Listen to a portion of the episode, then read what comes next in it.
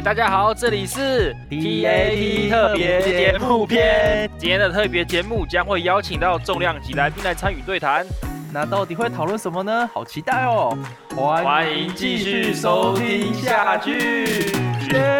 下面一位。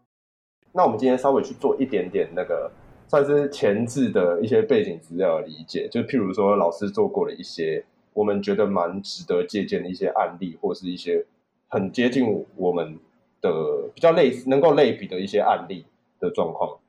那呃，然后如果开始一些就是我们的提问，那我们从书籍出版这件事情来看，呃，我们在尝试这样的书的时候，过与过往的我们建筑系传统出版跟建筑相关书籍的时候，我们基本上就是把它当把它当成一本很普通的书去做。但是，不管是老师的阮清约四色书也好，或者是之前跟聂永真合作的《不在博物馆》这个东西，我们认为都是去调整了书这样的媒体或这样的载体的可能性。那同时，这样的领域的区分也会让书不只是书，又多了很多紫色。譬如说，《不在博物馆》它是书作为展览的一件事情。那同时，这样也是。认我们认为的一些可能性，然后想问老师，在这样去执行这种，应该算是一些特殊状态下，然后老师当时的想法，或者是呃在思考这样的，甚至是做出这样事情的契机是什么呢？我想当时当然第一个是嗯，就是。就是传统书籍被分类的很厉害啊，譬如说建筑啊，譬如说小说啦、譬如说什么呃教科书啊，就是书籍被分类的很清楚。它就是一本书，大概就是就是设定，好像它它有单一的，这这个书是给高中生看的，这个是给谁？给家庭妇女看这个这个。那它的一种就是它的那个市场目的性，或者是它的那个整个呃那个部分，我觉得。我觉得已经过头了。我觉得其实回过头来，我觉得整个时代其实书要回到一个一个本体了，就是一个个人。这个人，这个人是怎么回事？那一个人其实本来就是很多元的，所以他必须应该要有一种一种一种复合，一种多元。他不是说呃，不是说他就是他就是可以提供高三学生考大学的一个资料的书，但这不是人呢，这是片段。所以，所以基本上。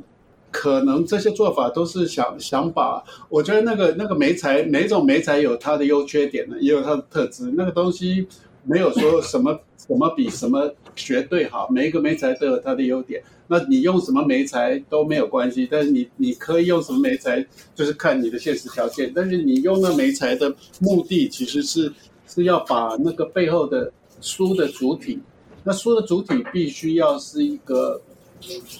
就说要是一个完整，它不是片段的，它它要它就它要给人感觉到它是一个完整的、丰富的，就我会觉得说这是一个活生生的人，而不是一个什么切片、一个样本的切片、一个一个什么、一个一个什么、一个 sample 的一个展示，不是那个东西。就就人这个人的个性、人的本体，这个一定要出来。那那他透过什么方式是没有什么问题，而且现在越来越。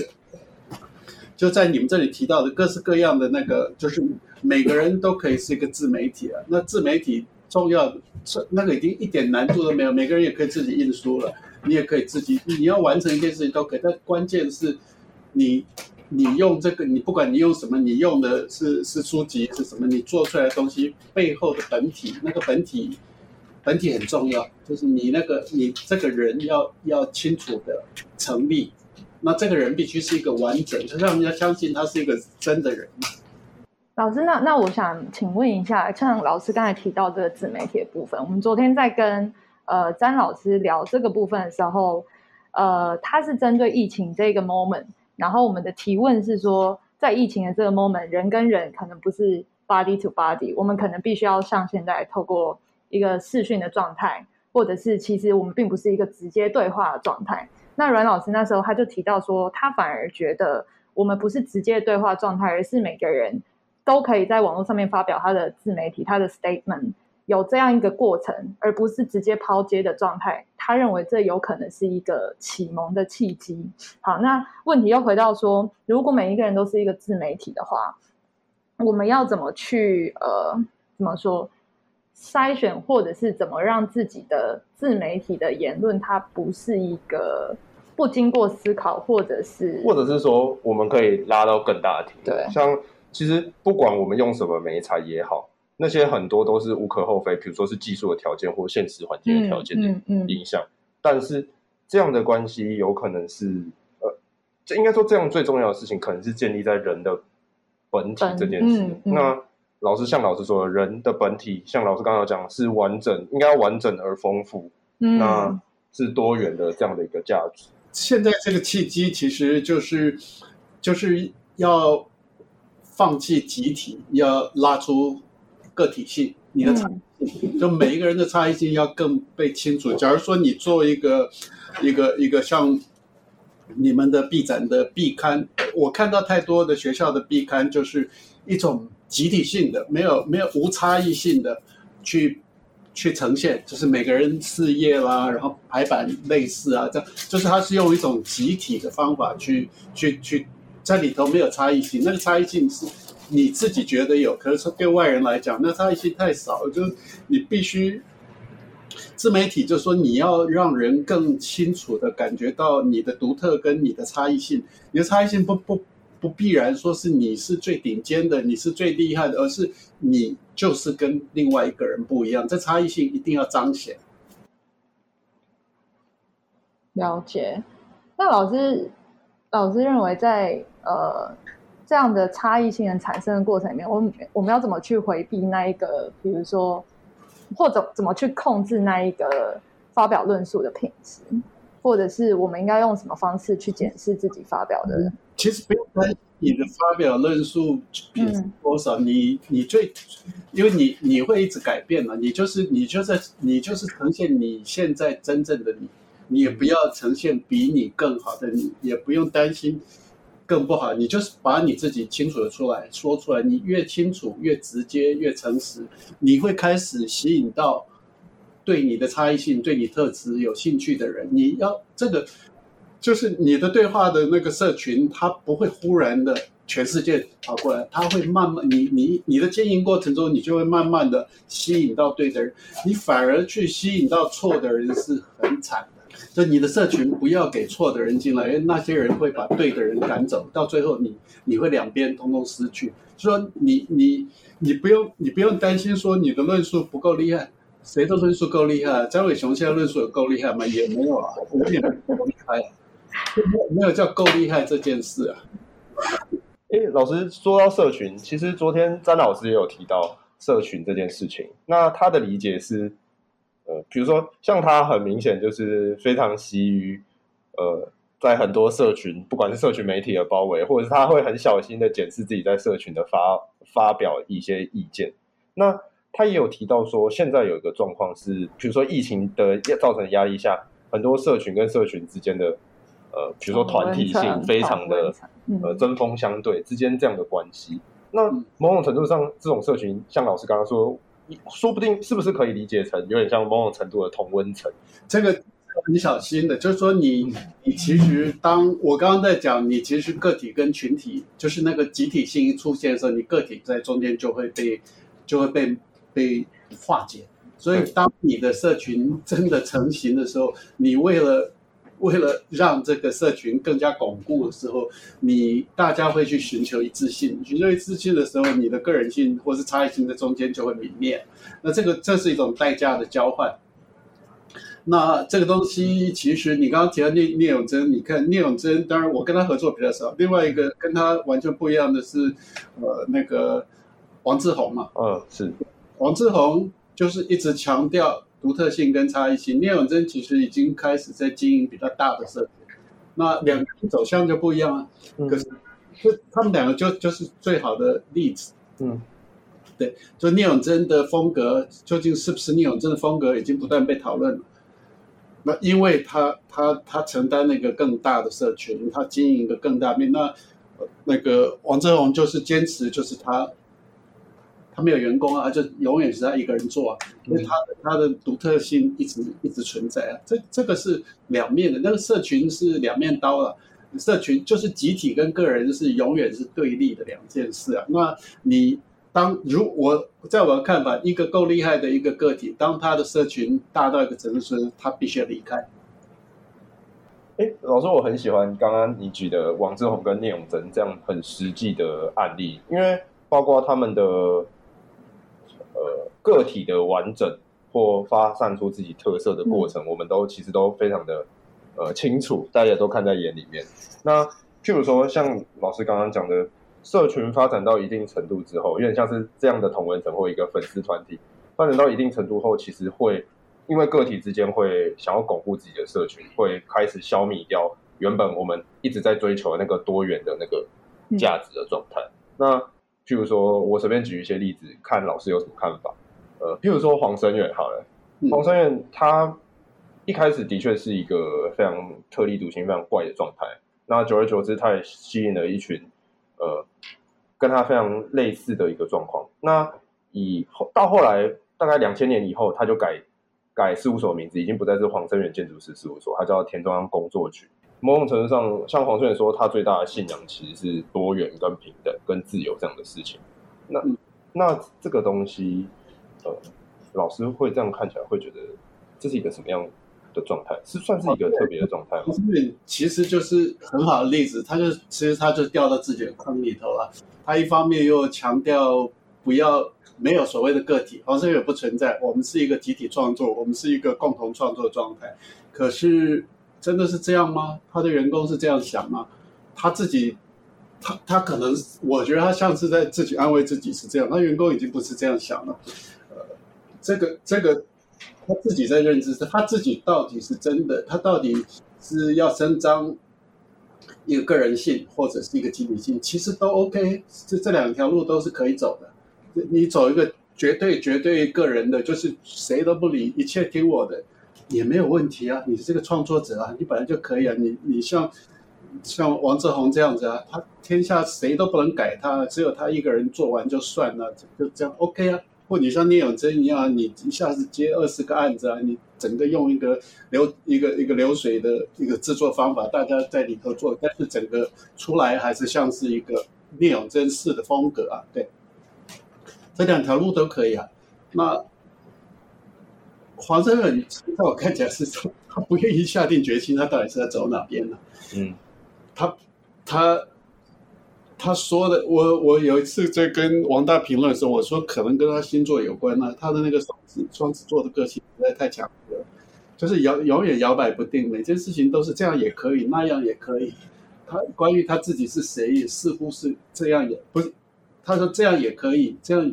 那样也可以，同时他又会说这样也不行，那样也不行，但是你你不知道到底是要怎样。呃，他在早期最最早期的时候，事实上是成功的建立了一种运作方式。那时候他是事实上是跟你们中原最早的这些学长一起最早阶段，嗯、那时候那个运作是成功的。当他开始成名后，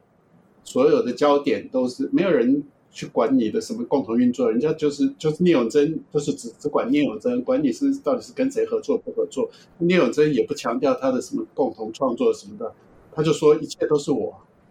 可是当然不是一切都是他，他的他已经业务接到这么大了，他怎么可能一切都是他？我我觉得黄圣远已经离开他最早的他要做的那个模式了，但是他似乎还想要。宣称他还是那样，但是已经不是那样。老师，那我想请问一下，你刚才前面提到的那一个，你认为今天那个个体性如果已经变成一个更大的 group 的时候要离开，那你认为离开的帮助，或者是离开的目的，或者是他你对于离开之后后续的期望到底是什么？要离开的原因是这种集体性，它会开始使你的。你的个体性的发展会被阻扰，因为你你的个体你就是一个人的时候，你像像王志宏他他的风格要改变，他再来现在要往哪边走，什么时候他就依照他他的个人状态去走。可是当你是跟整个集体绑在一起的时候，你要考虑很多因素，所以你会开始放弃你自己，或者你的直觉、你的敏感度、你的或者冒险性，你通通会降低啊。你你要开始考虑大家共同的想法、共同的利益、共同的东西这些事情。当这个变成，当这个重要性比你个人更重要的时候，那你的锐利度一定就降低了，你就是会会会往后往后跳啊。那你离开离开的原因是你要重新重新找回你的个个体的锐利度啊，你要。要回到那种不害怕失败、不害怕冒险，然后听得到自己内在声音的状态啊！要回到那个状态，而不是一直在听集体的声音，一直在判断大家的意愿是什么，考虑大家谁高兴谁不高兴，不不掉到那状态，到一个时间，创作者就会完蛋了。嗯哼，嗯哼。呃，所以依老，我是是不是可以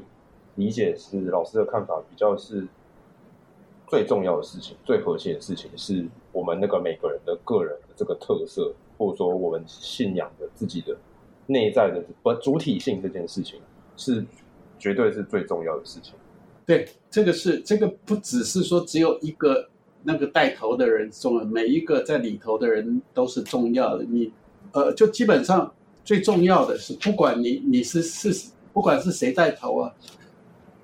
在一个一个集体的集体的过程里头，每一个每一个个体的那个独特性跟差异性都能够被完整的展现，是最好的状态。黄声远一直想要的是能让每个人的特色、每一个人的那个特质跟差异性，通通能够加分进来，最后产生出一个一加一加一加一加一大于五的东西。这是他他他想做。那他曾经曾经成功，现在我不觉得他，他他现在似乎在这个这个模式之间开始有一点还没找到最对的方法。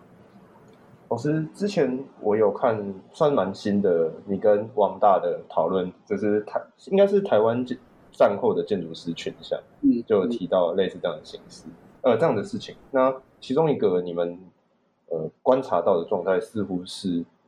像老师刚刚说，你觉得前前期是他有做到这个状态，后期没有。那后期没有是不是他？比如说他现在比较新的发表的作品，他的一些形式或者是一些语汇上已经开始不是那种呃非常源自于个人的那个状态，或者是非常怪的状态，他反而变得有点可能类似于某某某，或者是类似于哪些建筑师，或是对，这个是这个是令人担心的。那可能其中的原因是。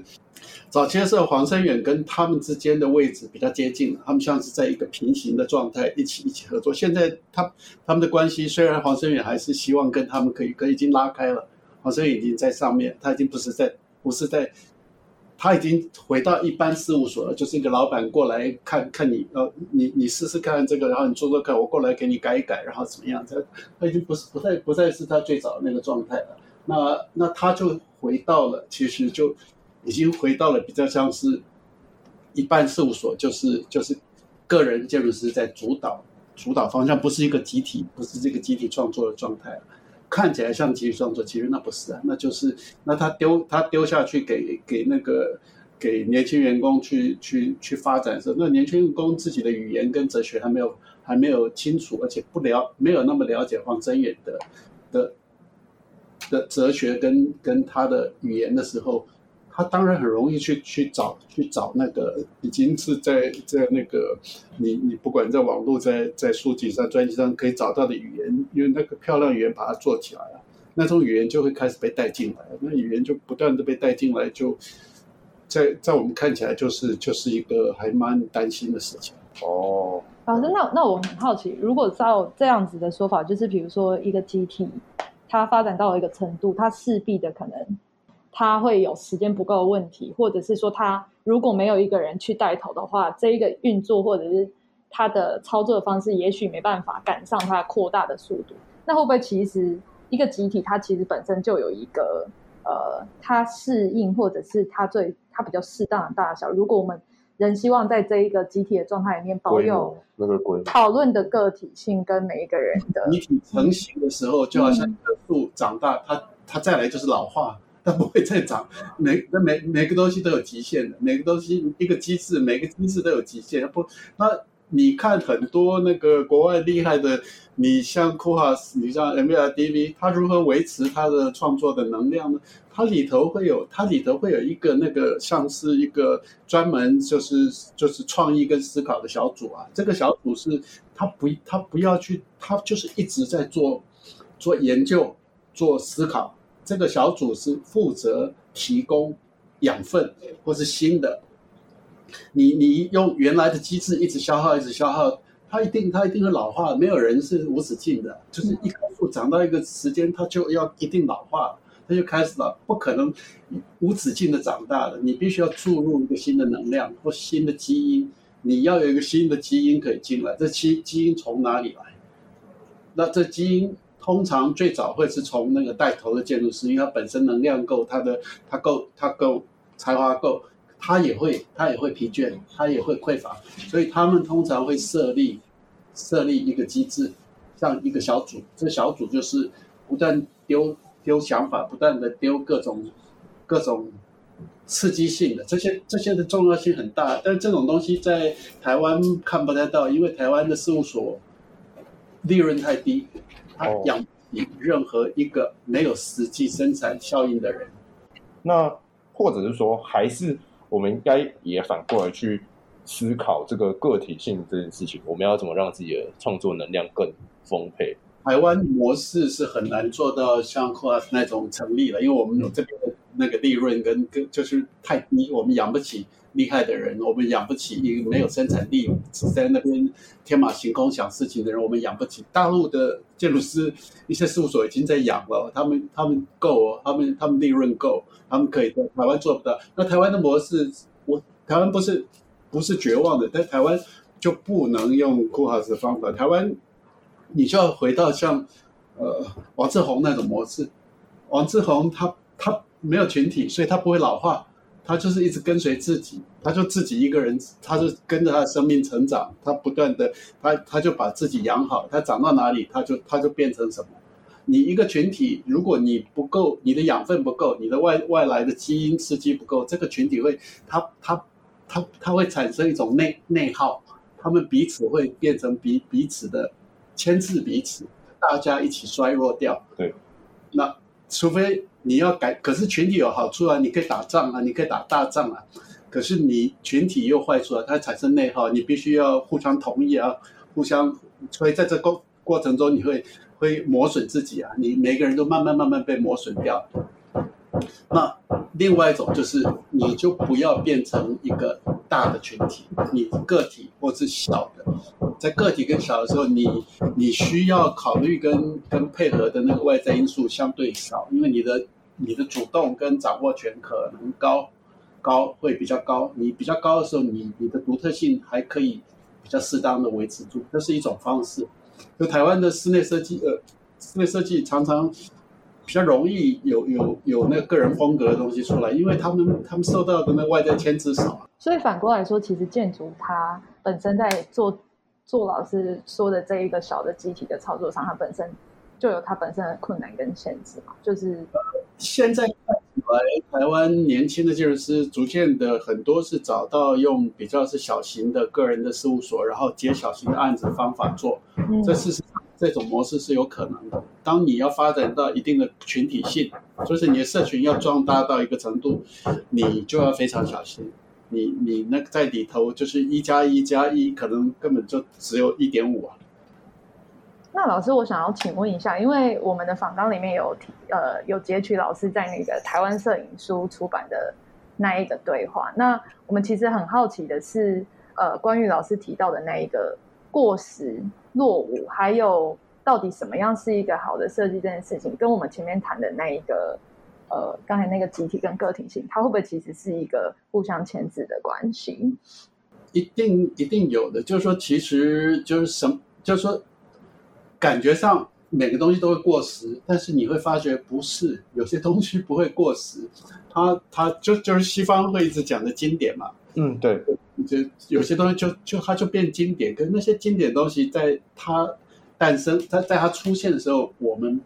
不见得看得出来啊。嗯，它是被时时间过了，到最最后就说 OK，八零年代可能剩下的电影就就十部吧，那那被记得的歌手就十个人啊，可是这些人不见得是当时最红的。嗯，对，的确是。嗯，可是他们就变成经典。嗯，这经典的意思是他们经得起时间的考验。那原原因是什么？很难说，我我也不完全知道。但是一定是第一个是，他他不会太符合那个时代的那种口味啊、讨好性啊。他一定是有一个很强烈的一个他的独特跟个人性。他那个人性，他就说 OK，我们一直强调个人，但是极端的个人。当然是不好，因为极端个人就好像把自己封闭起来，跟世界不对话。但极极端的个人性能够成立的一个原因是，你的个人其实是代替了这，你把这个时代的声音说出来，而不是你去加入这个时代，是你把时代的声音透过你的个人的东西说出来。你假如有本事说出那个时代的声音，就我们要想到六零年代。听你的歌，我就知道那是六零年代。就是你把那个变成一个人。那关于你是不是当年最畅销的歌手，你是不是卖的最好的，是不是一点关系都没有？这似乎有点类似昨天张伟强老师说的，创作某种程度上有时候会成为一个具有时代精神的一个状态。他，他会，他他他会，就说。呃，但是那种具有时代精神是要很小心的，就是你你在当时的时候，大在，譬如说我们现在啊，今天觉得现在时代的声音是什么？我大部分百分之九十人投票的那个绝对不是，绝对不是，对 对，这个我完全可以理解。嗯，老师，其实像我非常喜欢王志宏的设计，然后基本上他设计的书我都有买。对，那其实我自己。等于是我还算能够理解他的一个，不管他自己设计在演化的过程，然后还有包括，因为他出道时间已经够久了，他某些设计的确是有，我觉得有到经典的那个状态，有些那个东西就的确会是，呃，只有怎么讲，呃，就是符合那个时代的一个状况，你看得出它可能是商业案啊，或者是符合业主的审美之类的事情。那在建筑创作过程中，我们，譬如说，我们要特别去追求，就是我们的设计要成为经典吗？还是事实上这个是一个比较像可遇不可求的状况，或者是自己还是可以有意识的去选择这样的事情？因为其实我看王志宏的作品，我觉得他的设计越到近期，越有那种呃接近经典的状态的那个感觉。他应该从来没有。在设想说自己要成为经典这件事，嗯，但是他因为他他一出道我我就认识他嘛，然后他的第一本书其实是我找他做的，那是那在在而且我前面他最早最早的前十个业务可能有至少可能一半是是跟我合作，嗯，哎，早他最早我觉得他他并不是他并不是要做经典，他不是说我要做经典我才不妥协，他不是这样。他就是，他就是认为说，他就是认为说他呃，不可以呃，他，嗯，他就是认为我 OK，我王志宏认为这是对的，这是我的信念。那你同不同意？我不管你。然后他的他的这个。强度大到我当时是非常惊讶。我刚跟他合作的时候，他可能是二十出头哦，可能二十一岁哦，然后根本就没有人知道谁是王志宏哦。然后好不容易我找了第一本书，然后第一本书就是那个《缺失色书》，那本书还说服他们让他做整本内页，就是完整的给他做哦。那这个是需要很大的信任度，而且他根本一本书也没做过啊。那他们同意给他，然后一切都弄好了，都都都弄好了，然后整个推推到那时候到最后看已经都 OK 了，然后我我那时候就要出国三个月，我就出去了。按理要是在我出国后一个月，这书就出来。我三个月后回来发现，哎，书没有出，然后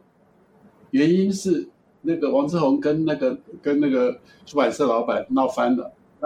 整个闹那个老老板没有改过他一页设计，没有改过他一个字，所有东西都没有改。他只有最后整个印出来的时候说他他整个是你们看过那本书吗？黑白的。嗯，对，我有那本书，就是黑白的封面。对，那个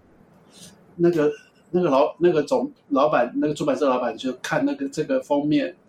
觉得太不吉利了，他觉得很像那个人家发普文还是普文，对对对对，嗯，然后跟他说，你这白不要那么苍白，变成一点，他是用，就要把它变成那个暖白色，就是比较暖一点的白，他就翻脸，他他他宁愿不硬不出，他也不愿意把这个颜色调一点点，那这个是那时候我看。我是非常惊讶，因为那时候我我已经四十几岁了，我就觉得，天哪，怎么有人，这个这个这一点点，就说你稍微妥协一点点，你的好歹一本书就是那中间牺牲很多事情，而中间牺牲是包括我们已经谈好中国呃中国时报的副刊、联合报的副刊做整版的这本书的搭配，全部都泡汤。只是因为他不愿意把那颜色改掉，他完全不妥协，不妥协说他宁愿一毛不拿，他不他也不改。然后两边僵住，那时候因为我我我去我跑到中美洲去去住艺术家驻村，我完全没有跟台湾联络。我回来发觉，哎，怎么怎么这样？然后问了两边，就就是一边要他改，一边不给他改，嗯、就就这样。呃，但是这个东西。在我那时候也没有跟王志宏说什么，我说这个，我说王志宏这种东西没有那么严重啊。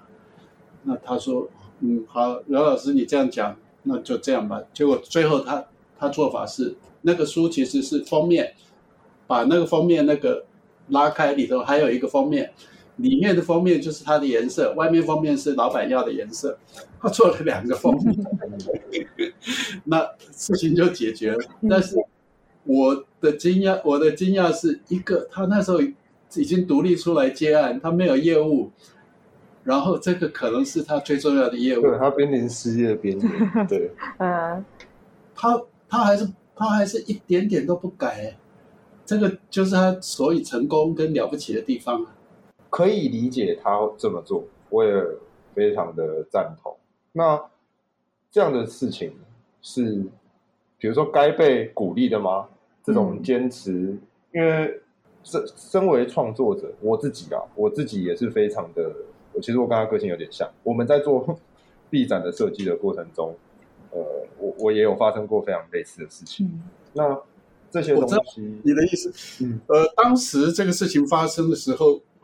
我不会鼓励他，因为这条他要以这个性走下去，他后头要吃的苦很多啊。我我没有，我不能够。莫名其妙的叫他说，你你就要这样子下去，你绝对不可以妥协，你就要一辈子这样，一辈子这样，他下个业务都做接不起来，谁要负责？嗯，那能不能撑下去是两回事啊，是他自己的意志力跟他的才华，那意志力跟才华不是我能够保证的，那个是他他自己要保证的。他假如没有意志力，他没有才华，他最好不要坚持。嗯。就不是要要到所有人去坚持，不是要让所有人变成个人主义。那你要成为一个创真正的创作者，你就要坚持有走。哦，嗯，那老师，我就你策应该说策展这件事情啊，不管策什么展，展览，我我自己认为可以把它视为是一种创作，甚至是属于策展人的创作。嗯，那到底是协力创作或者什么合作模式这件事情可以讨论。但是，嗯、呃，像我们在策 B 展。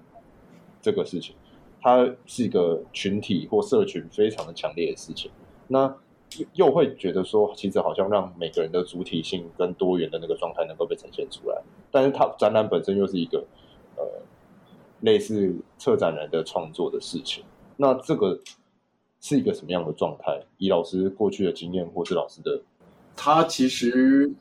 他其实确实是要高度高度技巧啊。因为你你你只要测测过毕展，你就知道没有那么容易的，就没有让每个人满意。你光是安排位置，谁在哪里，谁的谁就就可能就很多意见了。那你你何况你你到你现在还只是同学，而且你们那个也不会影响。你要是再到成名的，你要测一个几个有名的建筑师，那他们底下勾心斗角，要的东西更多了。你你怎么摆平它？这当然很复杂啊。那但是没有不可解决。第你第一个是。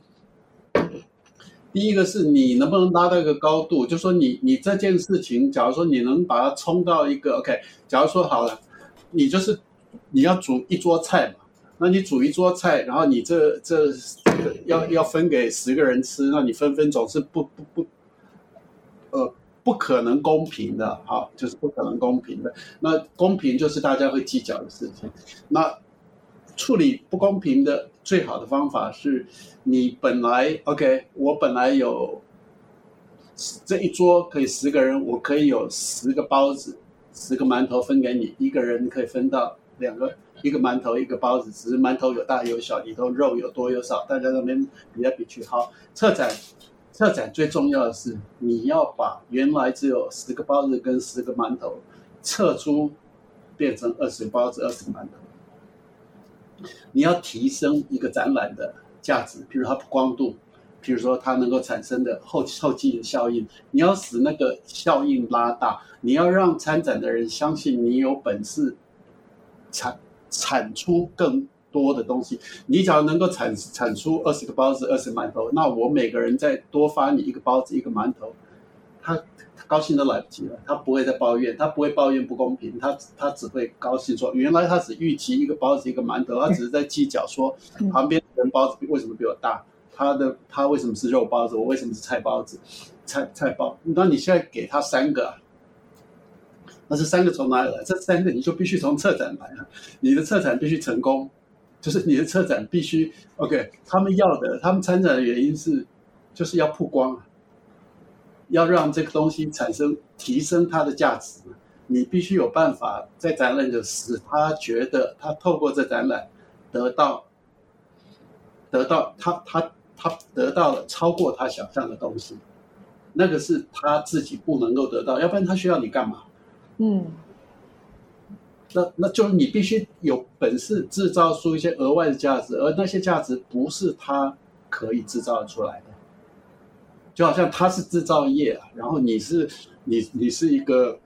广告业，他制造业再怎么做，就是世界都不知道他在干嘛。你广告业就可以让他做的东西，让这世界知道，他知道他需要你。当他知道他需要你的时候，他就不会那么抱怨你，他他的配合度也会调整。老师，那我可以把展场理解为说，它的其实最大的本质，或者是它最大的效益，其实是那一个媒合跟。媒介的状态嘛，因为其实我们呃，应该说我们在策毕展的时候，有一个很大的问题是，也许我们的展览品或者是我们学生的作品，有的时候它是没有办法跟大众对话的，或者是我们在产生每一个作品的个体性的时候，有的时候它并应该说这些所有问题都要就都是要用策展。这件事情，对我们变变成我们的重点是那个媒合的事情，因为你们跟他们是地位平等，对，他你的地位平等，你也你我策展的时候，我可以挑我要展的东西，我不要的我就不要，我不要我不会把我不要的东西放进来，你们是要不要都要处理，然后你还要平等的处理，就是不好你不喜欢的，你觉得不好的东西，你也要把它当做好的处理，那这个当然就就很难了。这这就我那我跟你讲，你你做一个你们的那个壁刊，然后就是全部要均值的处理，每个人都要平等对待，那这就不是策展了。策展就是你的价值观跟你的态度要很清楚的出来啊，嗯，让人感觉到策展人的的喜好、态度跟价值观是什么，这些都要出来啊。那你变成在里头均值化的时候，你这些通通被埋藏掉了。你你你不能说这个不好啊，你不能把这个这个。藏起来那个彰显出来，你不能，你不能，你不能分出那个精彩的，就是好像一个秀场嘛，你你一个一个秀场也是要安排啊，谁开场啊？费玉清唱结尾啊，开场我我要谁来唱啊？那中间是谁啊？这这个角色跟他的分量就要清清楚楚的出来。嗯嗯嗯嗯，你们没办法。啊，那那我。呃，延续这个话题好了，就是包括老师前面提到的那个王志宏在呃封面设计上面，他有两个版本这件事情。到我们刚才对老师在策展上面提问，老师也讲到一个两个版本这件事情。那我把它理解成为一种共存的状态好了。那呃，我们前面提到的那一个多样载体这件事情，就是因为疫情的关系，我们被迫的把实体这件事情搬移到了。共存的媒体上面，应该说多样的媒体上面，那我把它视为这样的多样媒体也是一种共存的状态。可是每一个媒体有它本身的特性，还有它本身的系统运作的方式，或者是它本身的规则。那我们在这个共存状态里面，它会不会其实是一个契机，或者是其实我们不应该呃完全的去顺应它这一个媒体运作的方式？呃，很好的问题。这个这里头，当然第一个是像你你在谈呃那个王志宏的那个做两个方面啊，他就必须找到一一种妥协的方法。但他没他他没有放弃他自己的东西，他只做一个你要的东西，也坚持他的东西。嗯，你们现在就就刚刚讲说，你这展览也许可以做两个版本啊，你可以做一个大家要的，另外再坚持就留一天给我都可以。这一天我要做我要的，嗯，那这你要存在。这个这个在在。你没有权利性的时候年轻，你没有权利性，人家为什么要听你的时候，你没有没有资源的时候，有时候是不可避免。嗯，这是不可避免，但是要很小心的，这会成为惯性。你一不小心，你就会习惯了，你就习惯妥协，你就慢慢的，你就会在中间，你就会，你，就说，像你们现在，就是说理所当然的想坚持，想追求自己是是是当然。你在看你这个，你。像你这样的过十五年的年纪的人，大部分都没有。他没有是为什么？因为他在这过程中，他一开始说好，我我暂时妥协一下啊，这是这是应付一下我。他后来就习惯了，他习惯是这这种方法比较容易，而且事实上现实现实的好处，他干嘛那么累做两个版本，然后也没有什么好处，然后人家还是喜欢那个烂版本。那他以后就做一个烂版本就好了，干嘛做一个好版本？好版本没有人鼓掌，没有人也没有人付钱，什么都没有啊，就你自己做的高兴了。你做你做你们 B 展，你做一一个按你你们原来方法做一个就好了，你还要在最后一天赶出另外一个，你不是累死吗？那你你你，如果那个又没有人鼓掌，没有人愿意出钱，没有人给你任何的支持，一次 OK。你做四五次，然后所有人都说前面好的时候，你就会动摇了。嗯，对，的确会这样。对，那你的意志力能不能撑得住？还有你的现实，你在现实里头，你敢不敢去跟他用你的现实去跟他那个对对撞嘛？就是像王志宏那时候根本无业啊，他没有收入啊，他他这个一本书是他主要收入，他可以为了那个一点点颜色，他做几个月他一毛都不要啊，他就。你要改我就不我就不要，他敢啊，所以这个这个是他厉害的地方。他若他如果软弱的话，他今天可能走不到这里。老师，那嗯，回应到现在的状况，其实或者说现在的通讯媒材，嗯、甚至是疫情之下的影响，让呃大家其实有一点点趋于同质化，就大家会互相影响啊，更努力去同质化。对，应该说整个整个地球整个人类社会变成一个。超巨大的社群，嗯，那我我我不大这样赞成。嗯、那个其实台湾的整个建筑教育的同质性太高，然后现在整个保守性也太高，所以它而且整个我觉得整个是是落后的，就观念上是落后，因为它太保守，所以观念上也落后。那出去不一定是说你你说你到国外你看你看到的。也还是那些作品啊，杂志上也是一样，台湾也看得到，不是那个东西了，而是你你要把自己放到一个不熟悉的环境，你要开始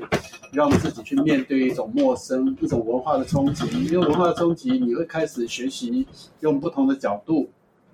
看世界，以及看你自己。老师，那我想要请问一下，因为昨天我们其实有跟老师聊到。就是跟张老师聊到那个建筑教育的落后，对对，落后这个是蛮教育的那个状态。对，那他给我们的 feedback 是他觉得，其实我们台湾建筑教育有一个最大的缺乏是，甚至说白了，其实比如说中原的建筑教育，比如说我们是传统学校，根本百分之八十的老师教育方式都是在培养一个好员工，一个听话的员工而已。那这样的状态跟老师刚刚说的。台湾建筑教育的落后是不是有点类似？或者说，我们没有要直接怪罪这个建教育，因为呃，即使在这样的教育下，我们还是有意识到这样怪怪的地方，我们还是有努力去追求自己的主体性。那我们有什么是我们可以去值得注意的？我觉得，我觉得现在的建筑教育，大学建筑教育蛮糟的。然后，当然那个原因是因为现在整个大学，整个大学都很糟啊。在台湾大学很糟的原因，是因为我们的教育部很烂。嗯，好，然后我们的教育部把大学规定成这样子去办的时候。它基本上就是劣币逐逐良币，说真的，就是有一些有趣而且真正有爆发力的老师是进不去的，然后有有特色的、一些怪的人，通通进不去，通通进来的一定是被筛选过的，就是那种不是不好，但是他们就是符合一种，应该说又是在一个同温层下的状态，啊，它会是一种符合教育部的某种他们想象的一个标准，那那种会切会把你切出一种同质性的人，所以其实。大学建筑系老师其实是很同质的，那这种教育方法放在工学院，放在那些理工学院，其实还 OK，因为他们其实是一个，他们就是一个技术性跟那个的的教育，所以他就是我为你什么，你生产什么，为你什么在那个是 OK。但是建筑教育不行啊，建筑教育要比那个建筑教育是一个是一个整体，他是一个人，一个完整的、厉害完整的，要像米开朗基罗、像达文西这样的人，他不是惯的，不是用喂养压的，嗯。他他必须要长成一个很厉害的。那建筑教育本身的体制是有这个这个是有这个东西哦，它本来就是这个东西哦，它是用这方法来教育。但现在是上层的控制，使得这个整个里头，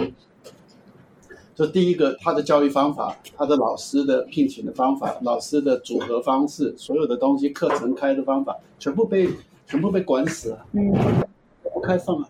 那你你像一些。像 OK，像最前阵子在展那个 AA 的展览，AA 是一个体制外的学校，他就可以，他就可以办呢、啊，他就可以，他爱怎么办就怎么办呢、啊？英国政府不会去管他。台湾可以有一个 AA 出来吗？不可能啊，就是有一个 AA 出来，他 AA 就可以把英国的建筑系都搞得提心吊胆啊，每个建筑系就赶快改啊，因为要不然他就给 AA K 死啊。那台湾有 AA 吗？没有啊，没有一个任何一个一个一个东西可以挑战这种。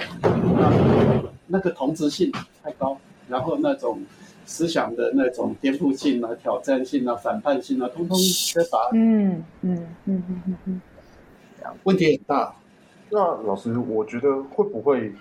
呃，应该说这些纵观下来，跟整个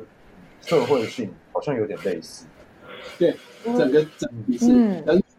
整个时代其实是往这个方向走，就是整个时代。我跟你老实讲，我我不觉得是比我们那时候更更更冲撞、更勇猛的。我没有，那是时代哦，不是你们哦，是时代是这样哦，时代是在往这个方向，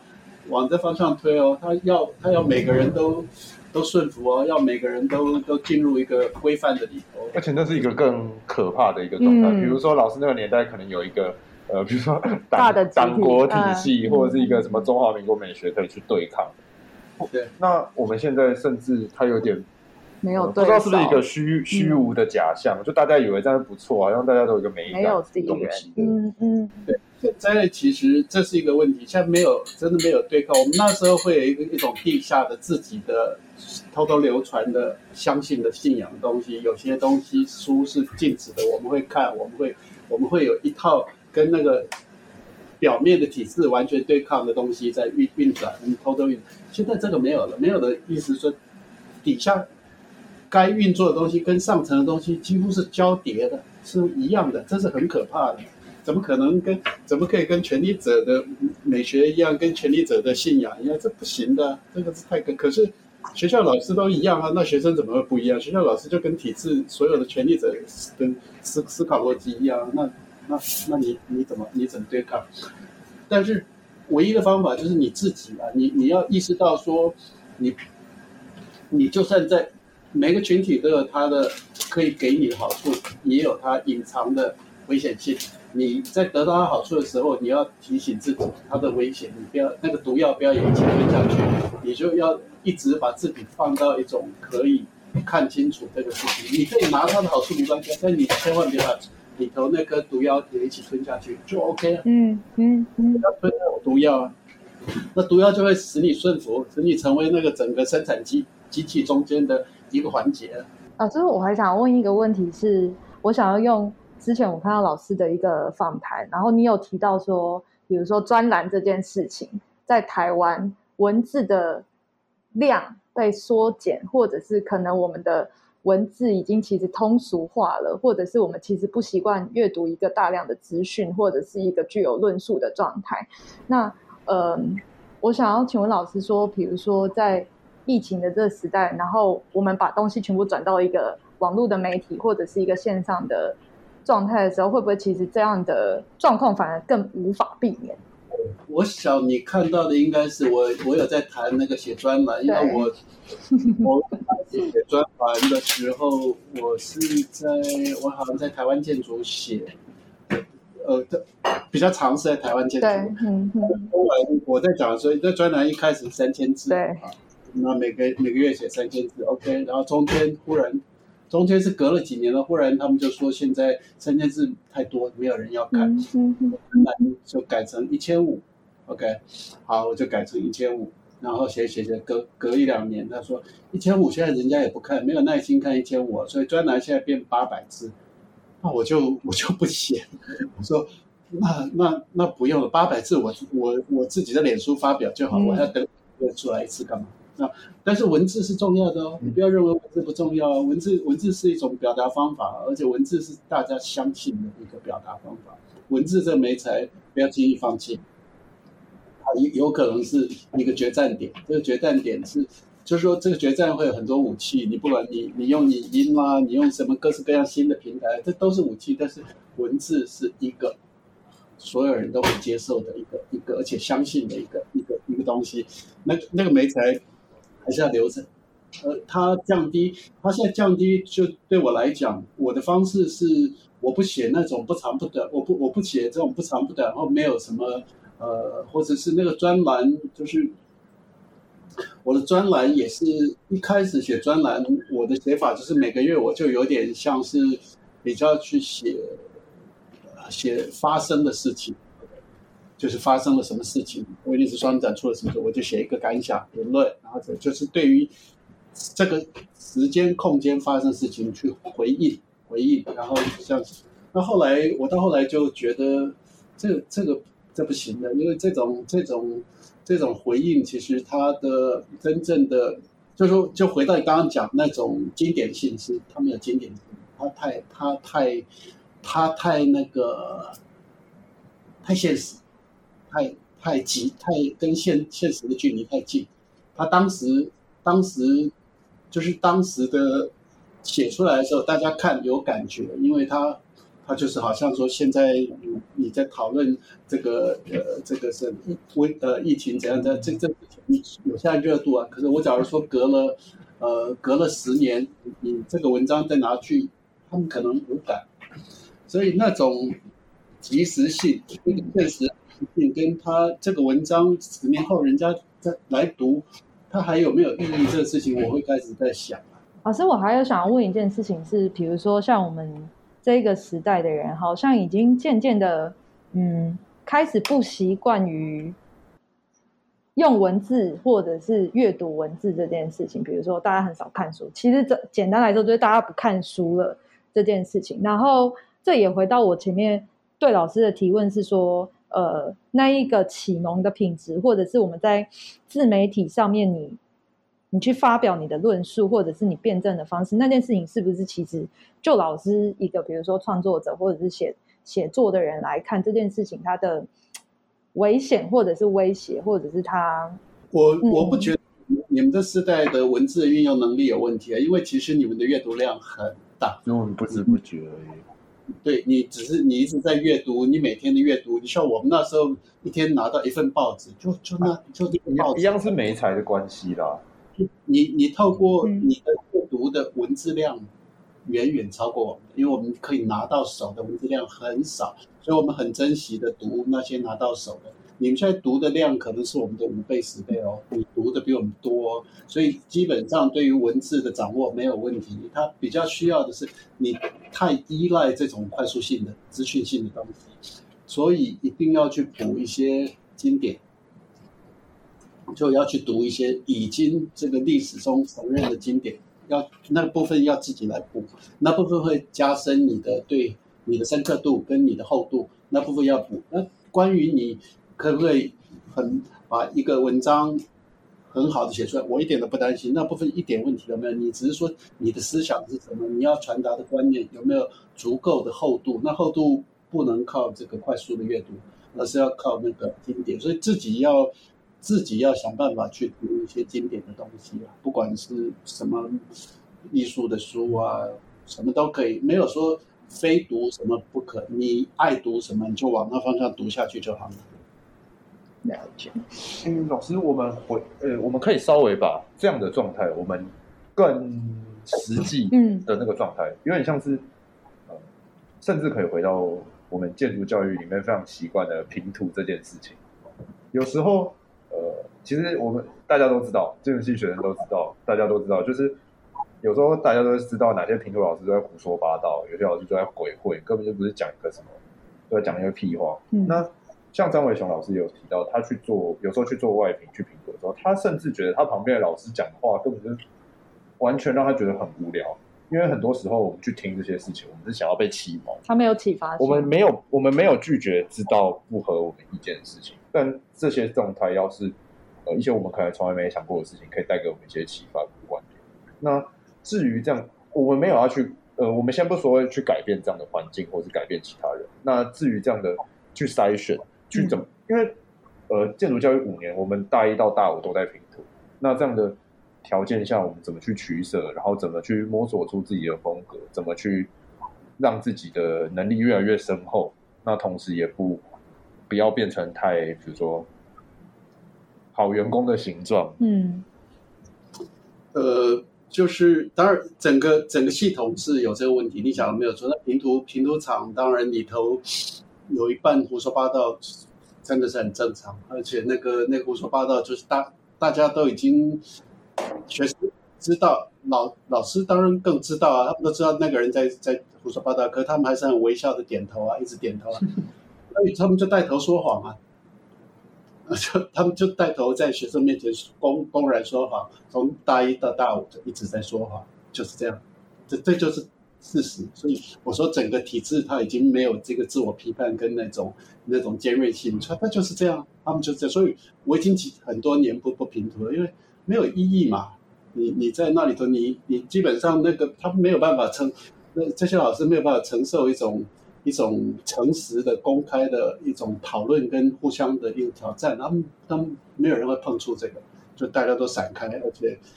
真的真的要认真讲的有，可是在里头。鬼混的也有，那但是没有人愿意啊。这个事情就是就里头有一种，所以一个基本上是一个不进步，就老师带头不进步。那这不一个不进步的一个环境，学生怎么可能进步？学生就是看着这种不进步的一种和谐状态啊，那他们这这东西就会养成他们的一种潜潜在的一种个性啊。对，的确会，你们就会被影响，你就已经。那个就已经埋在你的，无法分辨。嗯，大家就会想说啊，你就不要撕破脸，干嘛干嘛这样？那自己怎么办？自己就是你要有能力脱离掉那个那个群体或那个体制，告诉你的一切一切啊！你要有一个独立性啊！你要有能力跳出这里头，回头看自己啊！你要看得清楚，你就你你才有能；你要看不清楚，你就是就是泡在里头，变成那个酱缸里头的一个东西而已啊。你第一个是要有能力跳出来，那跳出来，你你的你看事情，你需要一些看事情的的一些角度跟思维，这东西必须要你有可能是你本能，你的你的以前的训练，但很多是你自己后头要补强你自己的东西啊。你要训练自己有能力看穿这些这些骗局啊。嗯，老师，让我想请问一下，对老老师知道大拼图？这个，对我其实还蛮想，因为我其实呃以前我我也觉得学校的平图状况好像真的就是我们刚才讲那一个，不是一个，对对对对对。然后我曾经以为大平图可能是一个跳脱的状态，但是曾经是吧？对对对对。但是我想要请请问一下老师，对于大平图这件事情的看法是什么？呃，老师，我们就我刚刚就是我们今天讨论下来。嗯现在那个状态很像是，就是又是一个新的社群，然后大家已经是嗯熟门熟路了，嗯、变成一个人家把玩的一个状态。嗯嗯，好像有。嗯，对我我没有我没有去过那个，但我这个间接的看到的一个感觉，就是它确实是落落到一种形式跟一个作秀的场的一个感觉。嗯、一些平图的人事实上是在那边作秀啊，表演自己。那。那个，然后整个的这种那种那种要捧出一个什么一个什么巨星要诞生啊，或者是那个选秀场啊，那种那种个性太太那个，他原来的用意是好的，原来的用意，但是搞得这么，这整个东西有点浮华，那浮华就浮华里头会使来评图的人也也变得很浮华，目的就变了，对，然后吸引到更多奇怪目的的人，对，那整个有一种表演性的个性越来越强，那个评的人也是，被评的人也是，那那个他真正。出发点是好的，但是后头后头我觉得没有变掉。嗯，而如果从和而不同的这个角度来说啊，嗯、应该是说我们也不至于，应该说你要不要去改变这件事情，或者是去怎么跟他相处这件事情。比如说用和而不同的角度来说，我们有能力去看穿他现在具有这样的性质，我们能够理解。那我们自己要不要去跟着他们这样加入这个事情？这种我们看。在历史里头，很多，譬如说像，比如说像威尼斯双年展的一些大型的一些一些艺术展览，一些很多，就是你你能够加，你能够参加进去，就是一个很重要的。你加进去，你的资历各方面就很好。可是那个东西也会腐败啊。当它腐败之后怎么办？可是它腐败。他就算腐败，你还是必须加入，而你没有别的选择。嗯、你加入，你才这好像是你非非过的一个门槛嘛。那么门再臭再烂，你也要过。对，就是那所以很多他的方法就是做，譬如说在大型展外头直接开会外展啊，平行 共存。对，老师，其实我们这我们中原建筑系外面直接跟他打脸。呃，我们之前被邀去新一代的时候，我们就说。我们干嘛进去跟他们弄成像中小学科展？我们直接做一个 pavilion 在外面的人行道，这样这样玩，嗯、类似这样的状态，也、嗯、是能够理解。对啊，嗯，他一种就是你当那个体制，如果你已经觉得你没有办法去，就算你和和和也没办法同的时候，如果你已经没有办法，如果可以当然很好，如果不行的话，你就必须脱离啊，你就必须重新。开启一个机制啊！你的机制如果是如果那个东西是烂掉的，你的是对的，你的对的不用很大哦，对的东西人家可以分辨的哦。它烂的东西是一百颗，你对的只要一颗，人家也分得出你这颗是对的哦。嗯、那你这颗产生一个一个一个尖锐的一个爆炸性的一个效应哦。但是你必须要很清晰的呈现出你的对，那个对要跟它的对比性要够强，就是就是必须要要能成立。了解，了解。嗯，老师，那我们稍微做个简单的总结。啊、那就是这样听下来，重点其实最最核心的事情，尤其是身为创作者，那个主体性有没有自己去意识到、嗯、去保留、去强化，甚至去怎么样？那个事情其实应该算是怎么样？创作者的美德，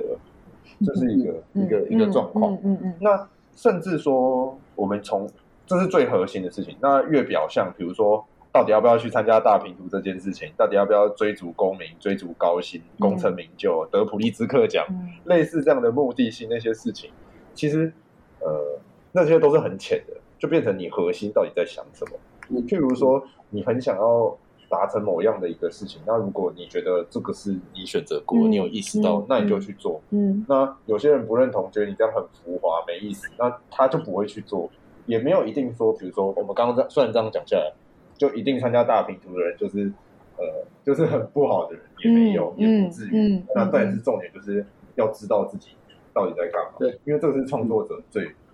重要的事情，或艺术的，是人人类的一个天赋或礼物，创造性这件事的那个最重要的核心。对，那个就是不不，他不用勉强，但是。一个有你自己，你一定要有有一个本质啊！你这个一个人要要有本质，本质要把它保全跟发展起来。然后这个发展起来之后，你要走哪条路，那个东西是不可勉强的。有人会走这样的路，有的人会走那，有人会走寂寞的路，有人会走比较镁光灯闪亮。那个东西没有什么好说的，那是个人的抉择。那那是那是很多因素，个性各方面就慢慢会出现。那也没有什么好批判的。那。但是我们回头看历史里头，选择那个寂寞跟个人的路，常常就是真正历史中会留存的人。譬如说我们说的经典这件事情，嗯，那同时但是他们，但是他们常常是要忍受寂寞跟那个被冷落的啊，那那就是他们自己的抉择哦。对，他可能得不到什么现实的一些回应，但是我们看历史的真正真正关键的人，常常是这样的人。他们他们才是代表，他们才是真正反映的那个时代，所以那那这些东西都是个人的抉择了，没有什么好说。但但是一定第一个是你一定要有自我，你一个创作者没有自我，就一切没有。然后你的自我有多好，那个东西你有多少天分，这个不用管了，这东西已经注定了，你就是把你自己保全好，把这个完成，然后你是多好，就让历史去讲就好。然后那些什么普利兹克奖，那些什么呃会不会得什么，他他会来就来，你你要强求也强求不到，没什么好，不用去管他了。我在想，老师，我们今天谈论的事情是非常直指本源的事情，那甚至包含现在大家觉得超级严重，可能是疫情之下的影响啊，嗯、那些东西，我觉得。跟这个状态比较能接近的，就只是疫情好像有一个机会，能够让我们更直指自己的本体个体化的状态，跟好好的去像张伟雄老师说，呃，他是用一个行动来讲，嗯、他说这是一个自我启蒙的机会啦，嗯嗯嗯、那包括找自己或什么的，这是一个。一个可能，对我我完全赞成，就是其实就是说，基本上一个社会它会慢慢的一样的，它会僵化，嗯、它整个东西稳固以后，它就会僵化。那常常是需要，譬如说战争、革命、天灾这些忽然出现的这种这个体制完全是没办法应付的这个冲撞的破坏力量，会让它重新瓦解。这瓦解之后，就是一个最好的契机。它很多事情会重新开放，它会重新给你产生出一个新的一个开口。你在那种稳固的整个所有的权力跟财富已经产生产生一个同盟的稳固的状态的时候，你撼动不了，你也切入不了，你也分不到任何东西。只有在这种天灾人祸的时候，这个世界会重新开放，它会允许一些契机出现，它不是坏事。嗯嗯，嗯，老师，那我最后问一个问题，就是说，呃，像其实有，我觉得不管是老师或者是张伟雄老师，针对比如说书啊、展览这些大家已经非常熟悉的，呃，好载体或形式这些东西，呃，但是像老师刚刚说，疫情之下，可能这些载体会有一些不同的变化，说不定因为这样的关系，技术上大家就会想要突破，对，就最后就出现了什么全息投影或什么，这就新的载体出现。那这个事情跟我们创作者本身，我们应该去参与的幅度，或者是意识到的机会有多少？嗯、这个这个东西你要知道，你要跟，但是你不用去作为那个载体的那个推动那个，对，你不要去去变成那个平台，觉得你的就是说你的内容物，你这个人的内容物才是关键。嗯嗯嗯。伟雄跟我跟，比如他跟我，我们对于这些载体什么的这些知识，比你们训的非常远远。那我们根本一点都不焦虑啊！嗯、我不知道这个，我也不担心啊！我不知道那个，我我不会不会忙碌的赶快去学。我们两个人继续不断的积累的，还是我们自己的本质的内在。我们担心的是我们自己的内在够不够强啊，够不够厚啊？我们完全不担心有没有有没有学会新的这个东西啊，那个东西。我就公开承认，我就是落后，而是倒倒数第一百名都没有关系啊。可是我的本体在，我本体那是个载具，那载具是我的本体可以随便搭任何一个载具出现。嗯、哦，就是艺术创作者不见得是，哎，应该说创作者那个永恒性的那个状态。对，这是亘古不变的。以前的人画壁画、雕塑，我们现在做呃